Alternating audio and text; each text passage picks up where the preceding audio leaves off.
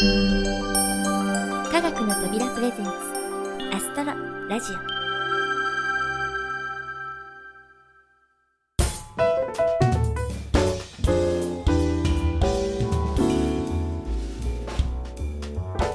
皆さんこんにちは。土屋ゆ子です。昨年の7月からスタートした SF ラジオドラマシークレット・オブ・ラピス国立特務天文台1ボーカロイドキャラクターの青木ラピスちゃんとシンガーソングライターのコヨさんが本格ラジオドラマに声優として挑戦。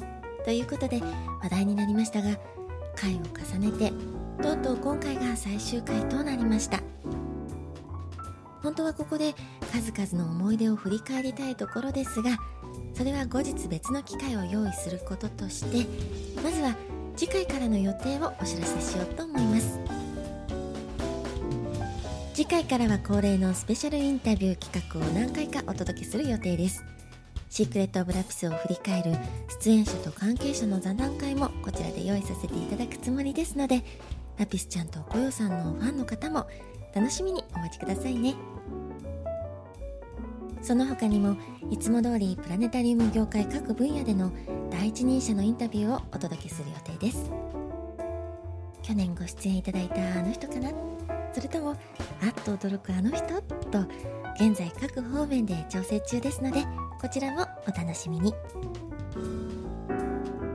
そして12月いよいよアストロラジオ通算100回を迎えるわけですがこの辺はまだまだ準備中。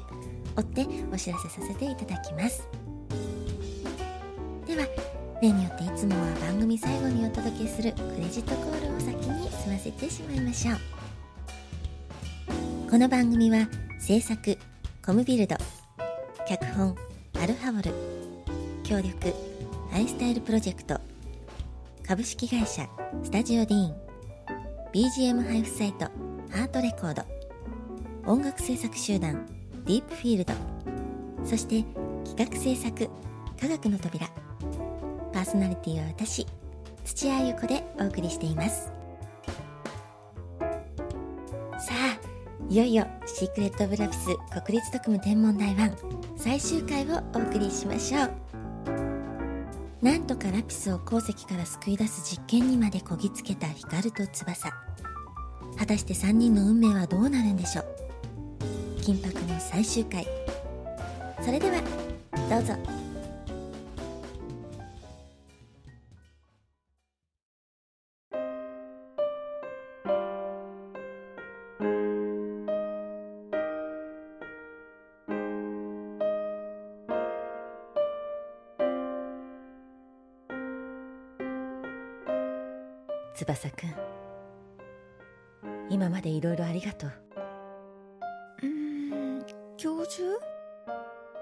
私の研究は生命とは何かだ。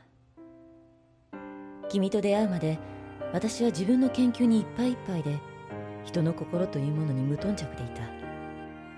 しかし自分の弱さを何とか克服しようとする君の行動にいつしか私は心揺さぶられるようになっていたんだ。教授どうしちゃったんですか？もしかしたら生命とは心そのものかもしれないね少なくとも心というものを無視して生命を語ることなどできない。それに気づかせてくれて本当に感謝しているよ。そんなお別れみたいなこと嫌です。ここで君が感じ取ったことは心の奥に刻み込まれ必ずや将来の糧になるだろう。しかし記憶は別だ。この高等無形な研究のことはどうか忘れてほしい君が今後普通の生活に戻る上でそれは邪魔にしかならない。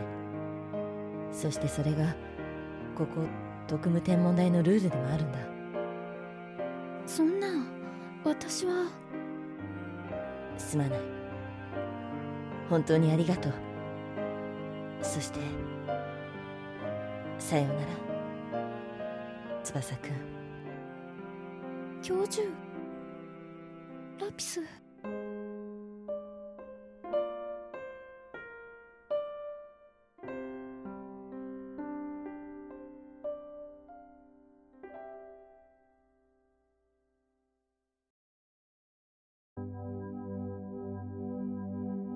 この世の中で科学的に説明できることなどほんのわずかだ。ましてや地球の外のことなど我々人類は無知に等しい。要するに宇宙は科学の及ばない謎に満ちている。ということだ。そしてその謎と向き合うのが我々国立特務天文台である。さあ今日も楽しい謎解きを始めよう。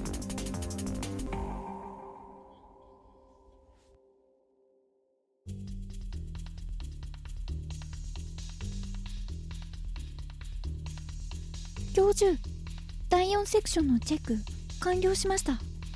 電力の改正システムも順調。まもなく全てのチェックが終わります。いよいよですね。うん。肝心のラピスの様子はどうだい？問題ないよ。ご飯いっぱいちょうだいね。はあやっぱりラピスは緊張とは無縁ね。だって食べ放題だよ。ご飯のワンダーランドだよ。ダメだ。焼肉食べ放題くらいにしか思ってないや。いいじゃないか。ラピスに緊張されたらこっちまで余計な緊張を強いられる。もしかしたらラピスも気を使っているのかもしれないぞえ？まさか。ふふ。ふ楽しみだな。ご飯ご飯。ジュルジュル教授それは絶対ないです。あ全てのセクションのチェックが完了しました。そうか。じゃあ始めよう。ラピス準備はいいかい？どんとこい。頼もしいな。翼くん現在の電力供給量は？指示通り最大供給量の5%です。よし。まずは供給周波数を確定しよう。ワオシグナルでクラウスが与えた 1.420356GHz からエーマンが与えた 1.420456GHz までを最大分解能でスイープするんだ。どこかに必ずピークがある。電力効率に最も影響するところだ。慎重に頼むよ。スイープ開始します出ました。1.420405575GHz です。21センチ線と完全に一致しました。やはりそうか。よし。周波数を固定してくれ。周波数固定しました。あ電力効率がおよそ50%アップ。自動負荷制御回路により供給量は3.3%にダウンしました。これなら。油断するなよ供給量には最大限に注意を払ってくれ。ラピスは？うーんいい感じ。力がみなぎってくるよ。大丈夫そうだな。じゃあ電力供給量を上げていこう。冷却システムに異常はないか？はい問題ありません。電力供給量アップします。10%20%30% 順調です。各セクション異常なし。ただ予想より鉱石の発熱量が5%ほど大きいです。発熱か。このまま電力を上げていくとどうなる？はい。ちょっと待ってください。あこのカーブのままでいくと80%を超えるあたりから発熱量が冷却量を上回ります。システムの冷却には問題ありませんが実験が長引くと環境温度の上昇によって電力効率が落ちる恐れがあります。熱か。厄介だな。引き続き注意を払ってくれ。はい。どうした？鉱石を取り巻く粒子検出器に反応がありました。現在奇跡の画像処理中です。これは残念。偶然飛び込んだ宇宙船でしょうか。おおこの前は素人同然と言っていたのによく勉強してきたね。はい。ラピスに関わることですから後悔はしたくないんです。そうだな。ベストを尽くすんだったな。おっとそのラピスはどうなってる？キックはいいあのー、まるで酔っ払ってるみたいなんですけど。おう光る。翼。エネルギーどんどん持ってこいやれやれ。いつもラピスは想像の斜め上だな。よし実験を続けよう。現在の状況を再確認してくれ。粒子検出器が働いたので電力供給量は52%で上昇を停止しています。各セクション異常なし。冷却もまだ大丈夫ですがほぼ予想カーブをたどっています。そうか。では発熱が冷却を上回る手前の80%まで電力供給を増やしていこう。わかりました。リミットを80%にセット。供給量を増やしていきます。でもなんとかそこまでに反応が欲しいですね。そうだな。もし80%までに何も反応が得られなければ今回の実験は中止して冷却計を改良しよう。最大電力量も見直した方がいいな。はい。私もそれがいいと思います。では電力供給量アップ再開します。ラピス大丈夫？大丈夫。大丈夫。ちょっと眠くなってきたけどうとうと。ええー、本当に大丈夫なの？教授どうしますか？これだけのエネルギーを溜め込んだんだ。何かしらの反応があっても不思議じゃない。特に苦しんでいるようでもないし様子を見ながら進めよう。わかりました念のため供給ペースを下げますね。ああそうしてくれ。55%60% 各部に異常は見られません。鉱石の温度も予想カーブに沿って上昇しています。65%70% 設定リミットまであと10%ダメか。あ粒子検出器に反応。来たか。特徴はわかるか？教授検出数が爆発的に増加しています。これでは解析まで手が回りません。分かった。解析は後回しだ。とにかくデータを取り続けるんだ。天文台全てのストレージを上書きしても構わん。一つのサンプルも取りこぼすな。電力供給量はキープできているな。はい検出器の作動で70%キープ。あれ？おかしいです。供給量がじりじりと上がり続けています。なんだって？原因は？わかりません。電力回路に異常はないんですが。ああれは？翼くん原因はあれだ。あ実験室の照明やコンセントから青白い光が鉱石の方へ。なんということだ手近なところから電力を取り込んでいるんだ。これ以上は危険だ。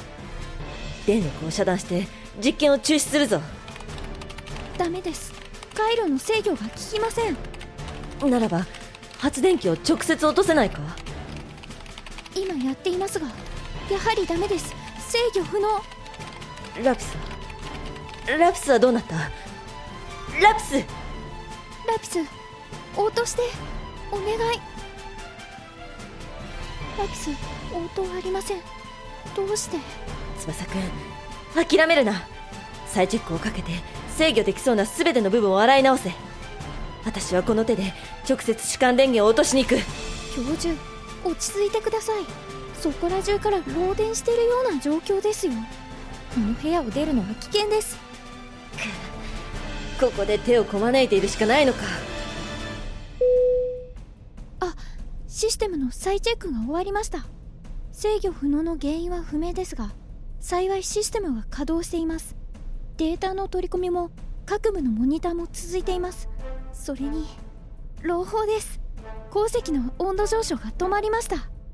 教授正念場ですよ。そうだな。こんな時だからこそ冷静に行こ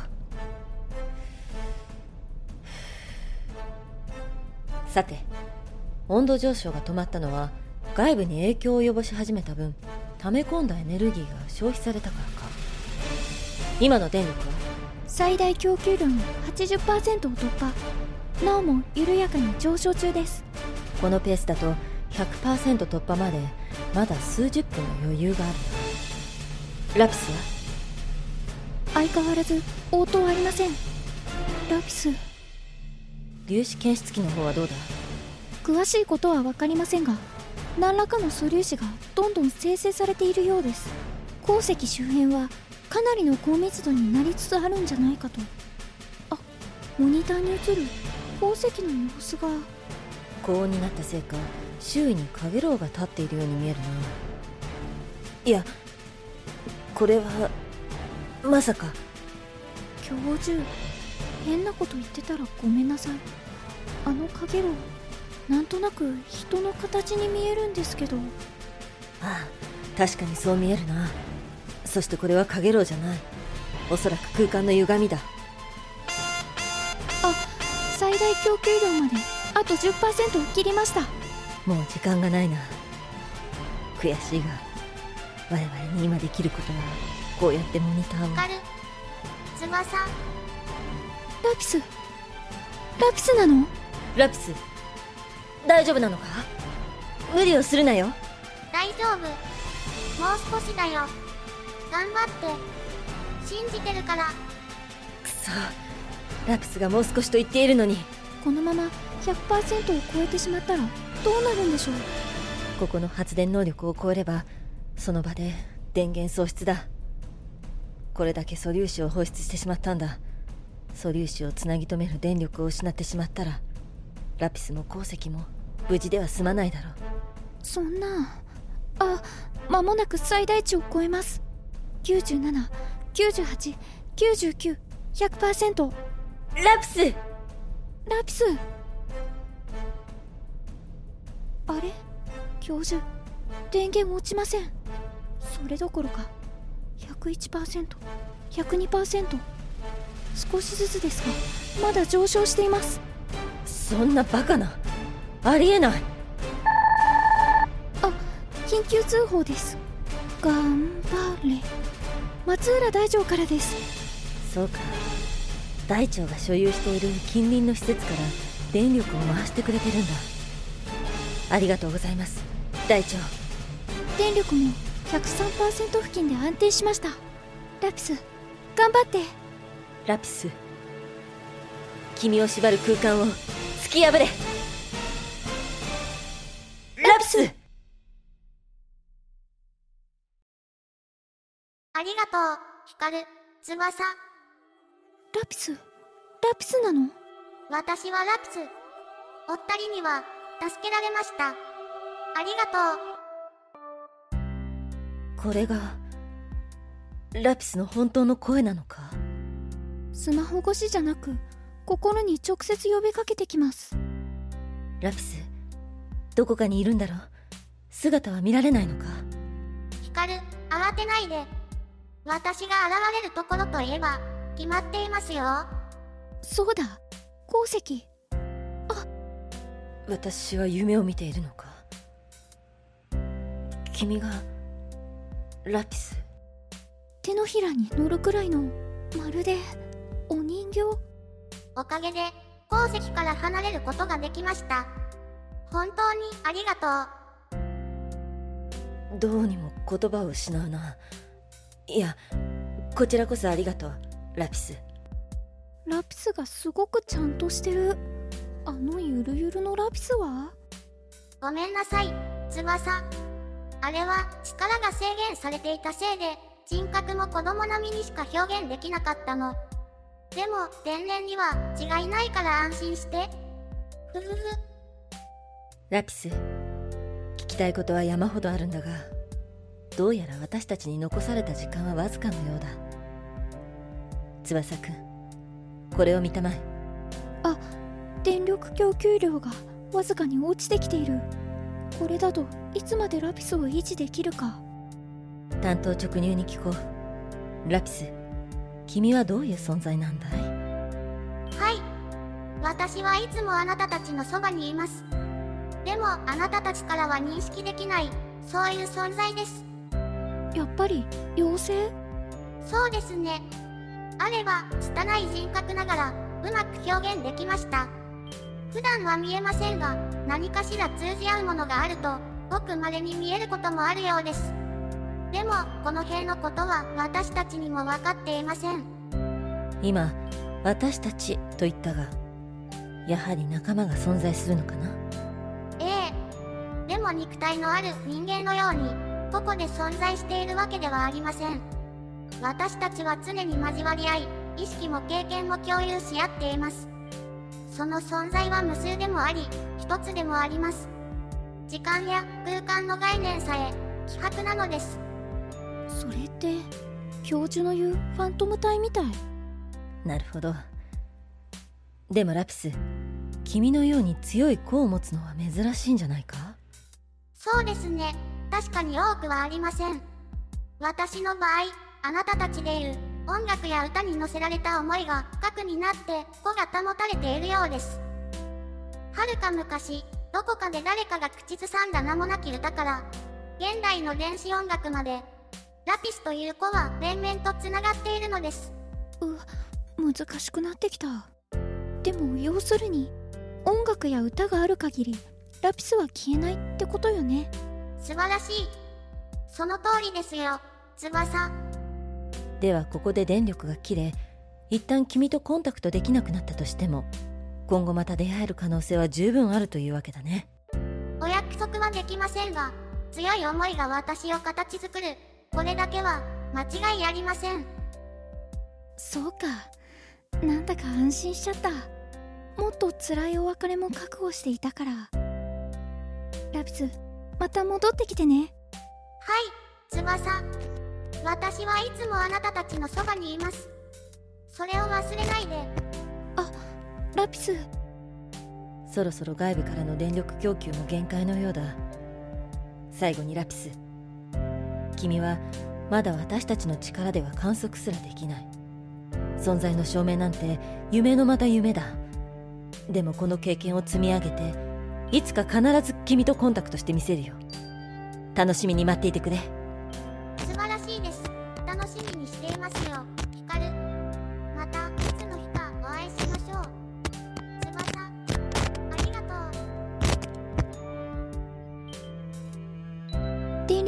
給システムダウン。最低限の非常電源に切り替わりました。ラピス行っちゃいましたね。ああそうだな。翼くん大丈夫かい？ええ？ー、教授こそ大丈夫ですか？何を言っているんだ？私は。うん。ちょっと大丈夫じゃないかな教授私も。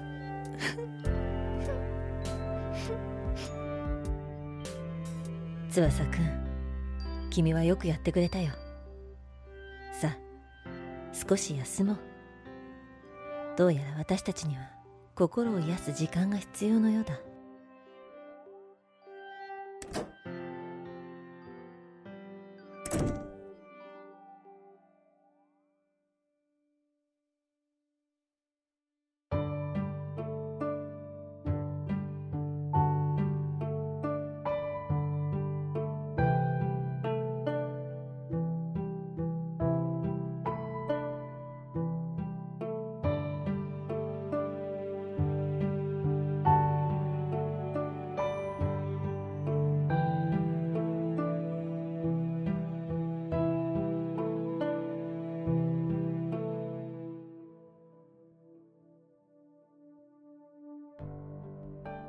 さて今日から晴れて天文台勤務だ。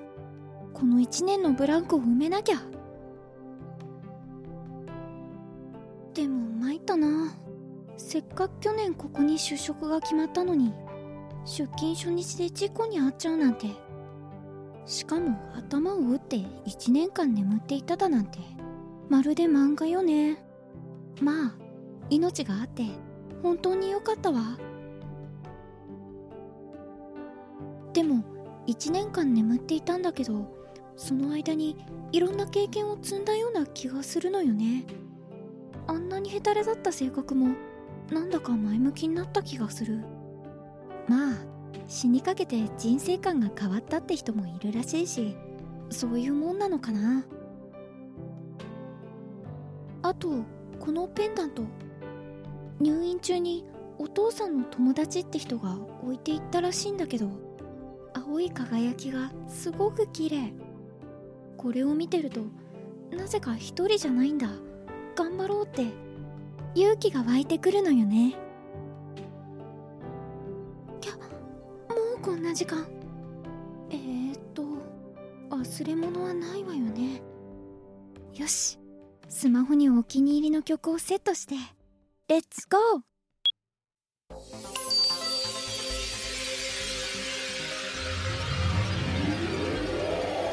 Mia.